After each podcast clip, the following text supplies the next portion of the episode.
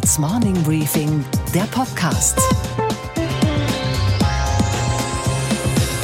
Einen schönen guten Morgen allerseits. Mein Name ist Gabor Steingart und wir starten jetzt gemeinsam in diese neue Woche. Heute ist Montag, der 16. März. Today I'd like to provide an update to the American people on several decisive new actions we're taking in our very vigilant effort to combat and ultimately defeat the coronavirus. To unleash the full power of the federal government in this effort today, I am officially declaring a national emergency. Two very big words. Am Wochenende hat Donald Trump den nationalen Notstand ausgerufen. Nicht erst da und nicht nur in den USA dürften sich viele Menschen gefragt haben, warum hat das eigentlich keiner vorher gesehen? Warum ist unser deutsches Gesundheitssystem eigentlich so spärlich mit Testlabors, Schutzbekleidung und Desinfektionsmittel ausgestattet? Hätte diese Krise vielleicht verhindert werden können? Ja, sagt nicht Gabor Steingart, sagt Bill Gates, der Microsoft-Gründer, der viel Geld in eine Stiftung zum Kampf gegen Infektionskrankheiten gesteckt hat, warnte schon vor vier Jahren. Nicht Atomwaffen, sagte er damals, stellen das Risiko einer globalen Katastrophe dar. Nein, es wird ein Virus sein, der beim nächsten Mal 10 Millionen Menschen töten könnte. Today, the greatest risk of global catastrophe, if anything kills over 10 million people in the next few decades, it's most likely to be a highly infectious virus rather than a war. Not missiles, but microbes. Und mit Blick auf die Erfahrungen, die man aus der Ebola-Krise gezogen hat, stellte er damals, wie gesagt, vor vier Jahren fest, dass die Menschheit nicht ein schlechtes System zur Bekämpfung von Viren besitze, sondern gar kein System. The problem wasn't that there was a system that didn't work well enough. The problem was that we didn't have a system at all. Die Regierungen reagierten damals gar nicht, jetzt dagegen laut und spektakulär, aber nicht wirklich koordiniert. Trump zum Beispiel zieht sein America First Programm durch, jetzt erst recht. Die Tübinger Firma CureVac beispielsweise ist ziemlich weit mit Forschungen, rechnet mit guten Ergebnissen für einen Antistoff zur Bekämpfung von Corona und Donald Trump pokert um diese Firma. Den Vorstandschef dieser Tübinger Firma hat er bereits ins Weiße Haus eingeladen und der soll ihm ein Angebot unterbreitet haben, das man nur schwerlich ablehnen kann. Eine Milliarde Dollar sei geboten dann würde er das Unternehmen mit diesem Impfstoff gerne kaufen. Das wäre eine gute Investition, zum Beispiel in den eigenen Wahlsieg. Nur die Deutschen würden dabei in die Röhre schauen. Was also sagt die Bundesregierung dazu? Darüber habe ich mit Wirtschaftsminister Peter Altmaier gesprochen. Ich kann nur eines sagen, Germany is not for sale. Gleich das ganze Interview. Die weiteren Themen heute auch der Finanzminister ist ein wichtiger Spieler in diesen Tagen.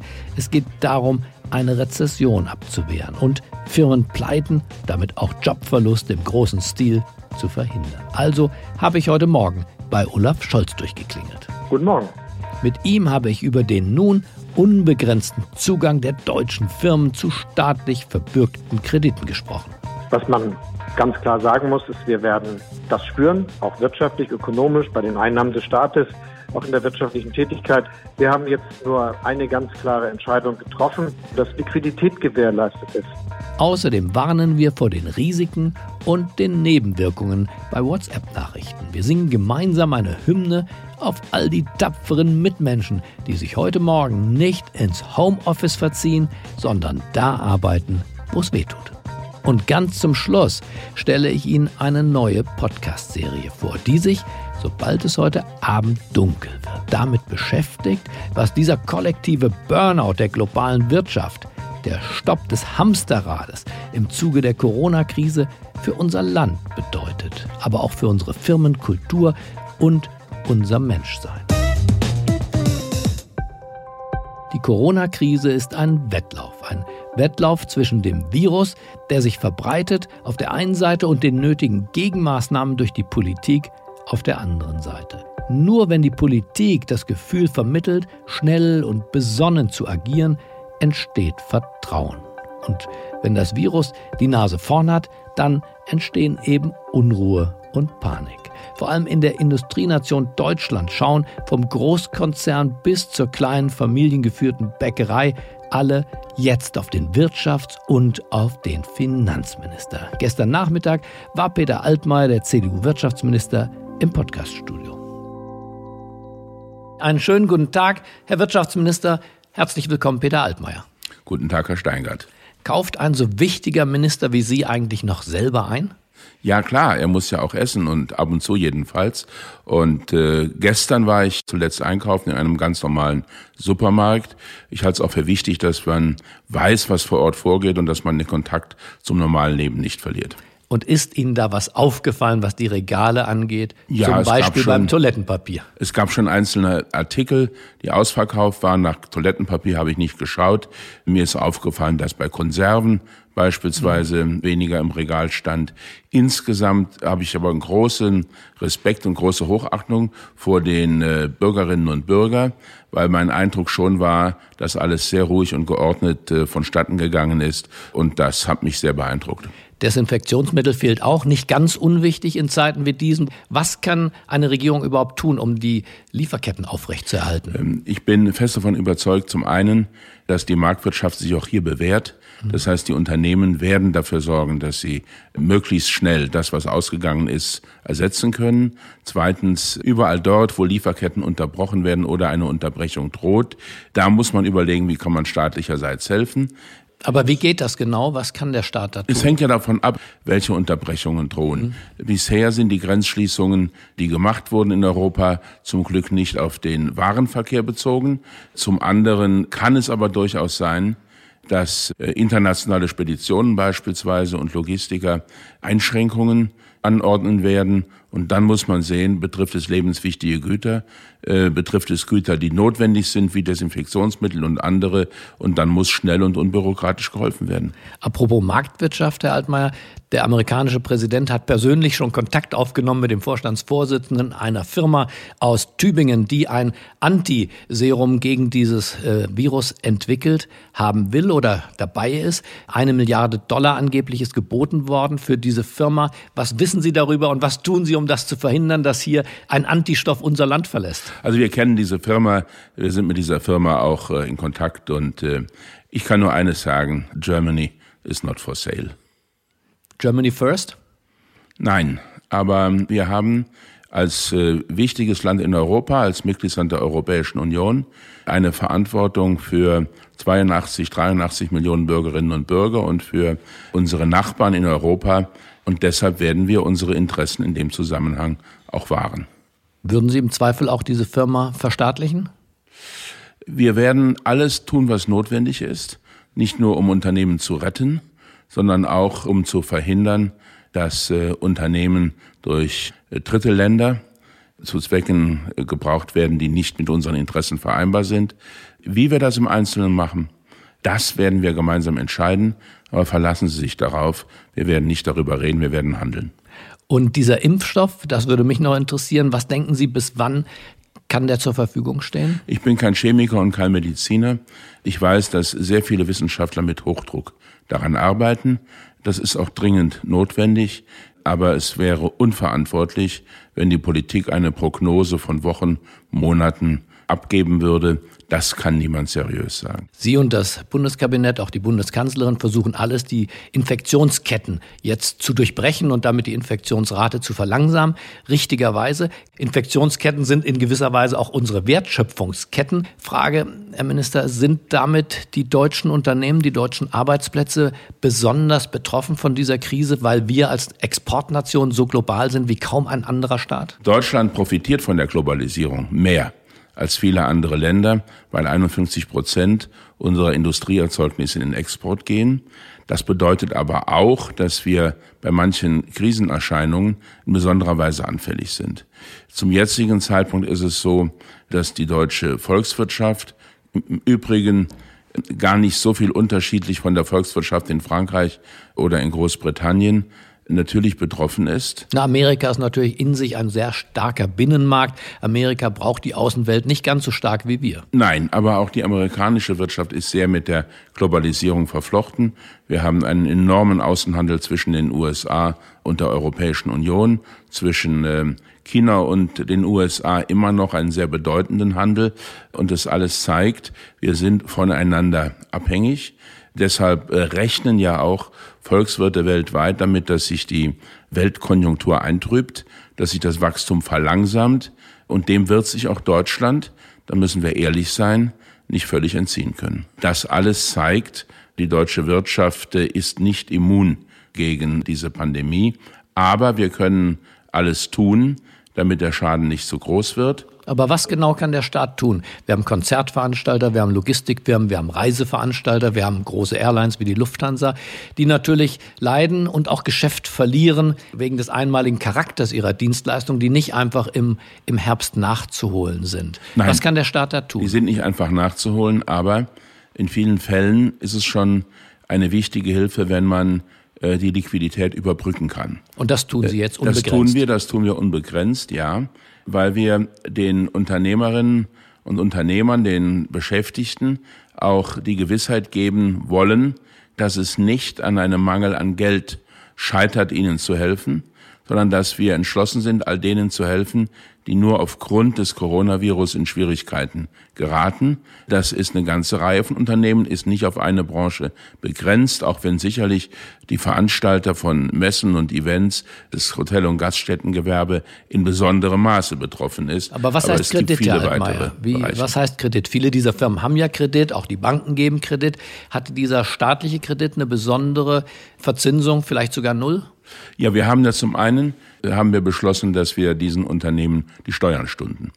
Und mhm. diese Steuerstundung ist normalerweise mit Zinsen verbunden, sechs Prozent. Das werden wir dieses Mal anders tun. Wir werden darauf verzichten. Wir bereiten einen entsprechenden Erlass gemeinsam äh, mit den Bundesländern vor. Das Zweite ist, dass wir auch auf Fendungsmaßnahmen und Ähnliches verzichten werden. Das Dritte ist, wenn es um Liquiditätshilfen geht, dass wir die Voraussetzungen dafür wesentlich flexibler und äh, pragmatischer machen. Und oft geht es für diese Unternehmen, vor allen Dingen, wenn es kleine und kleine Mittelständler sind, darum, dass sehr schnell innerhalb von Stunden oder Tagen geholfen wird. Und deshalb äh, haben wir auch die Voraussetzungen geschaffen, dass die Bürgschaftsbanken, das sind in aller Regel die Hausbanken, die ihr Unternehmen gut kennen, dass die sehr viel schneller als in der Vergangenheit darüber entscheiden können. Wir wissen seit Ludwig Erhard, dass die Hälfte der Volkswirtschaft Psychologie ist. In Zeiten wie diesen hat man das Gefühl, es ist deutlich mehr noch als die Hälfte, besteht die Gefahr, dass die Welt, auch die Welt der Politik, der amerikanische Präsident, nationaler Notstand, sich in einen Hype hinein katapultiert, der die Krise deutlich verschlimmert? Diese Krise hat ja kein Vorbild. Das ist das erste Mal in der Nachkriegszeit, dass wir vor einem solchen Ereignis stehen. Und deshalb äh, gibt es auch kein Drehbuch, wie man zu reagieren hat. Wir müssen uns äh, vor Aktionismus hüten und trotzdem das Richtige tun. Als ich gestern einkaufen war, haben mich äh, viele Menschen angesprochen und gesagt, dass von dem gemeinsamen Handeln der Bundesregierung von dem Statement der Kanzlerin und dem gemeinsamen Auftritt des Bundesfinanzministers und des Bundeswirtschaftsministers auch ein sehr beruhigendes Signal ausgegangen ist, weil deutlich geworden ist, wir sehen es als Gemeinschaftsaufgabe, nicht als eine parteipolitische Profilierungsaufgabe. Wir wollen handeln und äh, nicht abwarten. Das sind Botschaften, die sehr gut verstanden werden.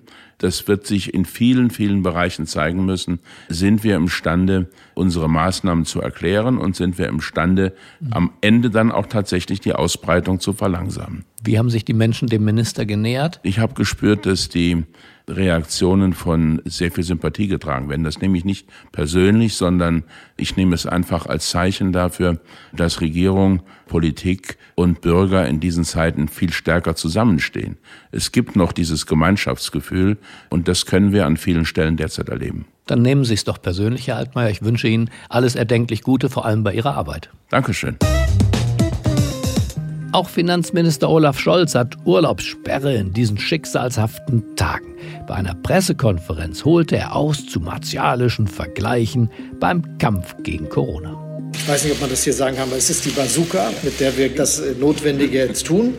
Und äh, was wir dann noch an Kleinwaffen brauchen, das gucken wir später. Was der Finanzminister damit wohl meint, das besprechen wir jetzt. Einen schönen guten Morgen, Herr Finanzminister. Hallo, Olaf Scholz. Guten Morgen. Grenzkontrollen gibt es jetzt ab heute Morgen 8 Uhr. Ihre Meinung dazu, Herr Scholz? Symbolpolitik oder gebotene Härte?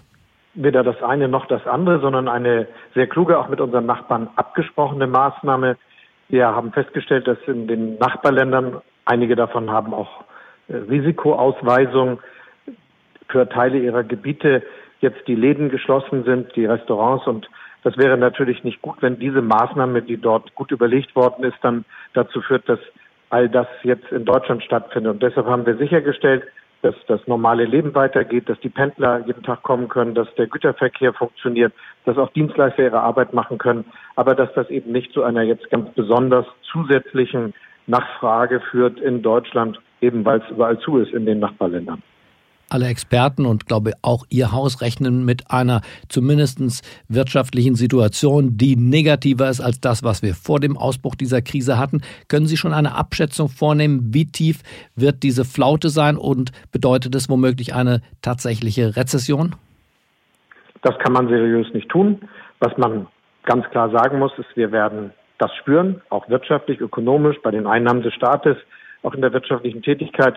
Und natürlich gehören ja viele Dienstleistungen, die jetzt als soziales Leben nicht mehr in dem Maße stattfinden wie bisher, zu dem, was unseren wirtschaftlichen Erfolg auch ausmacht. Also die Frage Messen, Hotels, äh, Gastronomie, äh, viele Veranstaltungen jeden Tag sonst stattfinden und jetzt nicht mehr nachgefragt werden, damit gewissermaßen die Ausbreitung des Virus behindert wird die werden das natürlich spüren, das werden wir alle spüren. Da müssen wir auch zusammenhalten, dafür sorgen, dass alle das gut überleben, wirtschaftlich. Diesen Firmen bieten Sie ja einen unbegrenzten Zugang zu Krediten an, die über die Kreditanstalt für Wiederaufbau in Frankfurt dann ausgereicht werden sollen.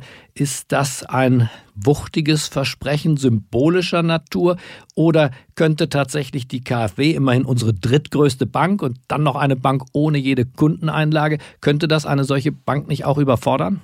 Nein, das, was wir machen, sind erprobte Instrumente. Sowas haben wir auch schon vorher getan. Wir haben jetzt nur eine ganz klare Entscheidung getroffen. Die KfW, die dafür sorgen kann, dass die normalen Banken, die Hausbanken, all diejenigen, mit denen die Unternehmen, die einzelnen Freiberufler jeden Tag Kontakt haben, die Kredite weiter ausreichen und dass Liquidität gewährleistet ist.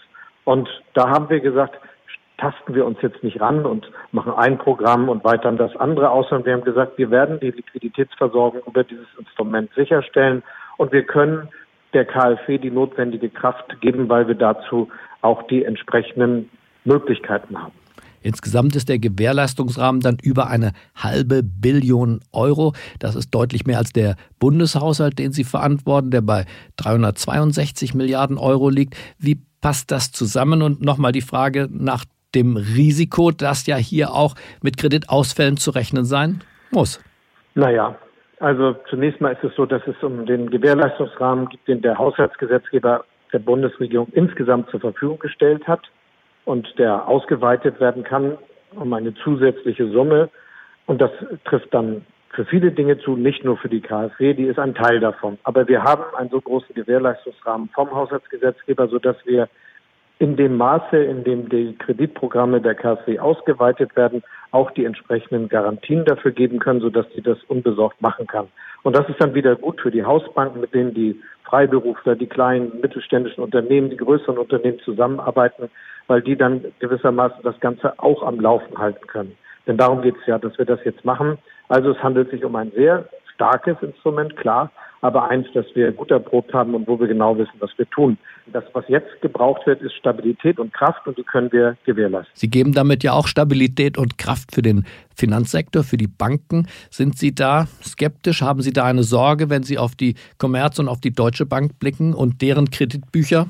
Nein, das ist nicht, was man jetzt denken müsste. Wir haben umgekehrt eine viel bessere Situation als vor der letzten Krise, die ja richtig aus dem Finanzsektor heraus entstanden ist nach dem Zusammenbruch von Lehman Brothers und haben seitdem viele, viele gesetzliche Vorschriften und Aufsichtsmaßnahmen ergriffen, um zum Beispiel die Zahl der notleidenden Kredite in den Banken dramatisch zu reduzieren, was gerade für Deutschland gelungen ist und dafür zu sorgen, dass wir eine ausreichende Eigenkapitalbasis haben.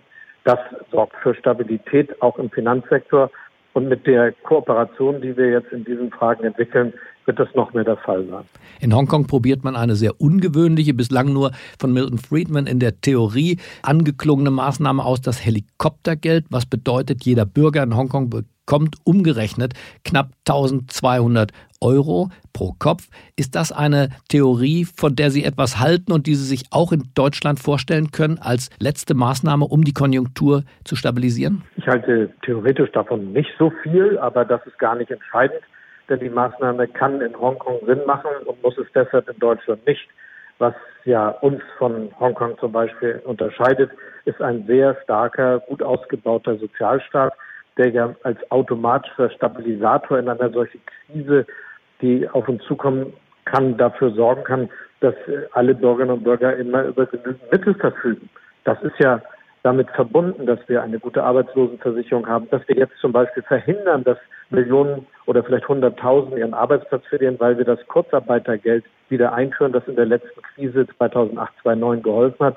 Da geht es um mehr Geld als bei dem Helikoptergeld, aber es ist auch viel wirksamer und es passt genau zu dem, was wir seit Jahrzehnten entwickelt haben, dass Deutschland ein starker Sozialstaat ist, macht Deutschland auch wirtschaftlich stabiler. Von Hongkong ganz kurz, Herr Scholz, nochmal nach Tübingen. Dort gibt es eine Firma, die heißt CureVac und auf die ist der amerikanische Präsident scharf, denn diese Firma ist offenbar kurz davor, einen Impfstoff gegen das neue Virus erstellen zu können und dann auch verteilen zu können. Diese Firma würde er gerne kaufen. Was sagen Sie dazu? Na, das sind jetzt Pressemeldungen, ein paar Wochen nachdem das alles relevant gewesen wäre, aber wir haben uns längst gekümmert und sind mit dem Unternehmen und allen Beteiligten im engen Gespräch. Das äh, sehe ich nicht so, dass es dazu kommt. Das ist ein erfolgreiches Unternehmen hierzulande und es will ja nicht nur hier in Deutschland seine Aktivitäten entfalten, sondern in der ganzen Welt, wenn es erfolgreich ist, zum Beispiel mit seinen Impfstoffen. Und das können wir uns ja nur für uns und für alle anderen wünschen, aber es wird von hier aus erfolgen. Letzte Frage, Herr Scholz. Sie begegnen sehr, sehr vielen Menschen, der Bundeskanzlerin, Ihren Staatssekretären, aber auch vielen Menschen in der deutschen und internationalen Wirtschaft. Wie schützt sich einer wie Sie in diesen Tagen? Man kann sich nur an die Regeln halten, die wir uns alle miteinander geben. Das heißt, versuchen, ein bisschen Abstand zu wahren, damit wir besser zusammenarbeiten und zusammenhalten können. Ansonsten ist eins klar, niemand ist geschützt. Auch Politiker, die in gepanzerten Fahrzeugen fahren oder hohe Aufgaben haben, können genauso von dem Virus ereilt werden wie alle anderen. Und das ist vielleicht ja auch die Botschaft. Das, was wir jetzt hier gemeinsam durchzustehen haben, können wir auch nur gemeinsam bewältigen. Vielleicht ist das ja auch etwas, was für unser Land in der kulturell-moralischen Hinsicht gar nicht so schlecht sein wird, wenn wir das schaffen. Aber es ist eine ernste Frage und die Bürgerinnen und Bürger machen sich zu Recht Sorgen und deshalb müssen wir jetzt auch alles tun, was erforderlich ist. Dann wünsche ich dem Bundesfinanzminister bei seiner nicht ganz leichten Mission derzeit allen erdenklichen Erfolg. Vielen Dank, Herr Scholz. Schönen Dank. Und was, Gabor, geht eigentlich gar nicht? Naja, also völlig okay und geradezu befreiend ist die Tatsache, dass jetzt jede Menge lustige Videos rund um das Thema Corona uns erreichen, wie diese kleine Flugzeugszenerie zum Beispiel. This is your pilot speaking. My name is Adrian Oberhensli. I'm working from home today. Aber was gar nicht geht, ist, dass massenhaft auch mit Falschmeldungen gearbeitet wird. Am Wochenende ging diese Tonaufnahme viral. Hallo liebe Isabella, hier ist Elisabeth, die Mama von Poldi. Ähm, eine Freundin von mir ist an der Uniklinik in Wien, die hat mich heute angerufen und die haben halt mal so ein bisschen Forschung betrieben, warum in Italien so viele so heftige Corona-Fälle aufgetreten sind und haben festgestellt, dass die Leute, die mit diesen schweren Symptomen in die Klinik eingeliefert wurden, mehr oder weniger alle daheim Ibuprofen vorher genommen hatten und haben dann jetzt mal im Labor den Virus und Ibuprofen ähm, zusammengebracht und da gibt es sehr stichhaltige Hinweise, dass Ibuprofen die Vermehrung des Virus beschleunigt. Die Universität Wien hat sich mittlerweile davon distanziert. So ein Forschungsergebnis hat es nie gegeben. Begeben Sie sich also bitte nicht in die Internet-Sprechstunde bei WhatsApp. Hier herrscht größte Ansteckungsgefahr. Vorsicht, es droht Gehirnschmelze. Okay, Gabor. Und was hat dich heute Morgen wirklich überrascht?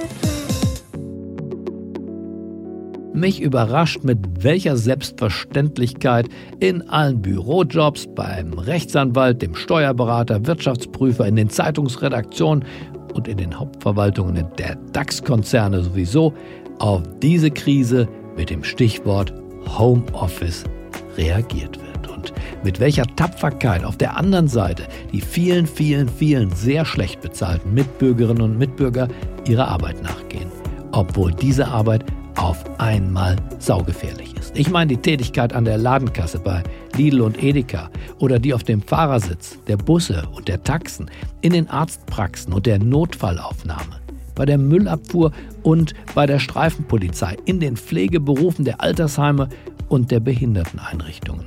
Wenn in diesem Jahr jemand einen Bonus verdient hat, dann doch diese Menschen und ausnahmsweise mal kein Investmentbanker. Ich will ja nur sagen, was wären wir in dieser Zeit ohne unsere wirklichen VIPs, diese very important people. There are people in this country who work hard every day. Not for fame or fortune do they strive, but the fruits of their labor are worth more than their pay. And it's time a few of them were recognized. Sollten wir diesen Menschen, wenn wir ihnen heute begegnen, zum Beispiel an der Ladenkasse, einfach Danke sagen und sie wissen lassen, dass wir durch den Kittel hindurch auf ihr großes Herz geschaut haben. Eine Anmerkung noch. Diese für Deutschland drastische Situation bietet auch Chancen. Alle Routinen sind unterbrochen. Die McKinsey-Gesellschaft ausgesetzt. Es ist wie nach einem kollektiven Burnout. Das Hamsterrad hat aufgehört, sich zu drehen. Viele Menschen werden in den nächsten Wochen und Monaten über jene Dinge nachdenken, die wirklich wichtig sind. In ihrem Leben, in ihrem Job, in unserer Gesellschaft. Es sind Fragen von, naja, ich würde schon sagen, zentraler Bedeutung aufgerufen. Was kommt, was bleibt, was muss auch nach der Krise anders werden. Wir möchten diesen Fragen nachgehen und starten heute Abend um 21 Uhr einen neuen täglichen Podcast unter der Überschrift Der achte Tag Deutschland neu denken. Heute Abend starten wir mit Frank Doppheide, dem ehemaligen Chef der Werbeagentur Grey und der Handelsblatt Media Group. Er sagt, Gott ist ein Kreativer, kein Controller. Und morgen Abend folgt die Schriftstellerin Nora Bossong, die sich ebenfalls Gedanken gemacht hat über die Zeit danach. Wir wollen diese verordnete Einsamkeit und auch unsere bisherigen Denkroutinen durchbrechen. Gemeinsam. Sind Sie dabei? Lust auf eine eigene Vision? Seien Sie ein Pionier. Schreiben Sie mir und das Morning Briefing Team meldet sich. Vom Ich zum Wir bedeutet jetzt, Sie haben eine Stimme und wir wollen Sie hören. Meine Adresse lautet media-pioneer, geschrieben auf Englisch mit Doppel-E, media-pioneer at gaborsteingart.com. Ich wünsche Ihnen einen selbstbewussten Start in diese neue Woche trotz alledem. Bleiben Sie mir gewogen. Es grüßt Sie auf das Herzlichste, Ihr Gabor Steingart.